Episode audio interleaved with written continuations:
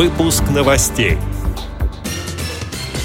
Эксперты прокомментировали новость о проведенной в лабораторных условиях стимуляции сетчатки.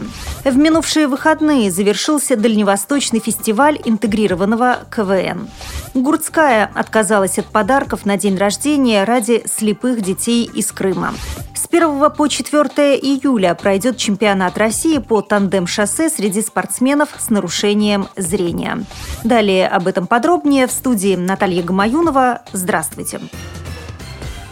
В интернете появилось сообщение о том, что умная стимуляция сетчатки поможет видеть незрячим. Команда исследователей Стэнфордского университета Калифорния, США сумела в лабораторных условиях воспроизвести активность, происходящую в сетчатке глаза при взгляде на движущийся объект. Это важный шаг к созданию технологии, которая позволит восстанавливать зрение слепым и слабовидящим людям. Радиовоз попросила прокомментировать новость детского офтальмолога Клинического института педиатрии Петра Скрипца. По его словам, это больше слова, чем реальность. Подобных исследований много, но практического значения они не имеют. Также в интернет-сообщении говорится, что в последние несколько лет на рынках США и Западной Европы появилась технология искусственного зрения, позволяющая людям, больным пигментным ретинитом, начать частично видеть. Она позволяет слабовидящим самостоятельно находить дверь или прочесть крупную надпись. Петр Скрипец предупреждает, что к таким таким новостям стоит относиться осторожно. Цитирую его слова. «Подобные операции проводятся уже с 2003 года, но они имеют смысл только если речь идет о взрослых больных и только заболеваниями, связанными с нарушением функции пигментного эпителия сетчатки. То есть показания резко ограничены, в то время как в сообщении обещают вернуть хорошее зрение, подчеркивает специалист.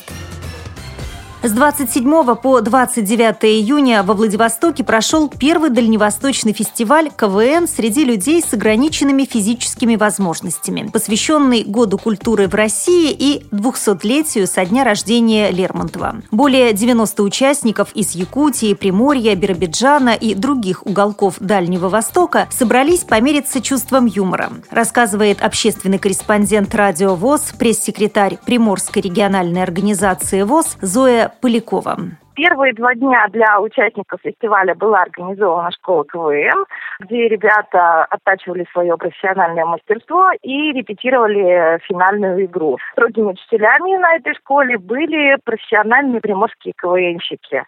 Итоговый гала-концерт «Финальная игра» состоялись 29 июня на малой сцене Приморского театра оперы и балета, который открылся только в июне, и мы были первыми, кто выступал на этой малой сцене. Серебряные медали, кубок и памятный приз получила команда из Якутска под названием «Небо в алмазах». Они набрали 7,4 балла. Первое место, набрав 7,7 баллов, разделили сразу две команды. Это команда «Ночное движение» из Владивостока и «Уссурийские тигры» из Уссурийска. Приз за смелую находчивость получила команда «Белоснежка» и «Шесть гномов» из Арсеньева за свою неповторимую Рафаэлку. Награду за музыкальность заработала команда Хабаровска. За лучшую разминку была награждена команда Шалом Сити, город Дербидзан. Лучшая шутка – город Спаск и команда пополам. А за актерское мастерство был награжден участник команды КВН «Ночное движение» Владивостока Вячеслав Иващенко.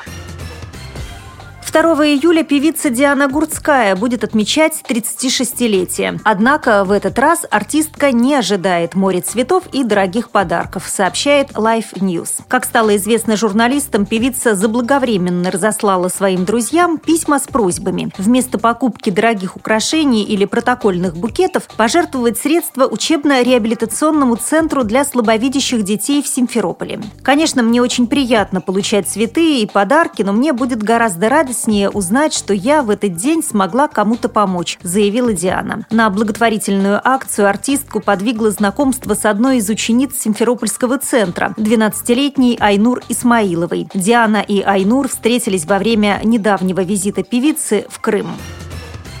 С 1 по 4 июля в Воронеже пройдет чемпионат России по тандем-шоссе «Спорт слепых». По итогам трех этапов Кубка России лидерами в этом виде спорта по-прежнему остаются спортсмены из Тамбова и Тулы. Следом идут представители Ярославской и Костромской областей, а также Красноярского края. Напомню, что в начале июля должно было пройти еще и первенство России, но его отменили. Причина, по мнению тренера сборной по тандем-шоссе Вячеслава Шелудюкова, в том, что подрастающее поколение спортсменов-велосипедистов сейчас готовит только Рязанская область. Им просто не с кем соревноваться. Конец цитаты.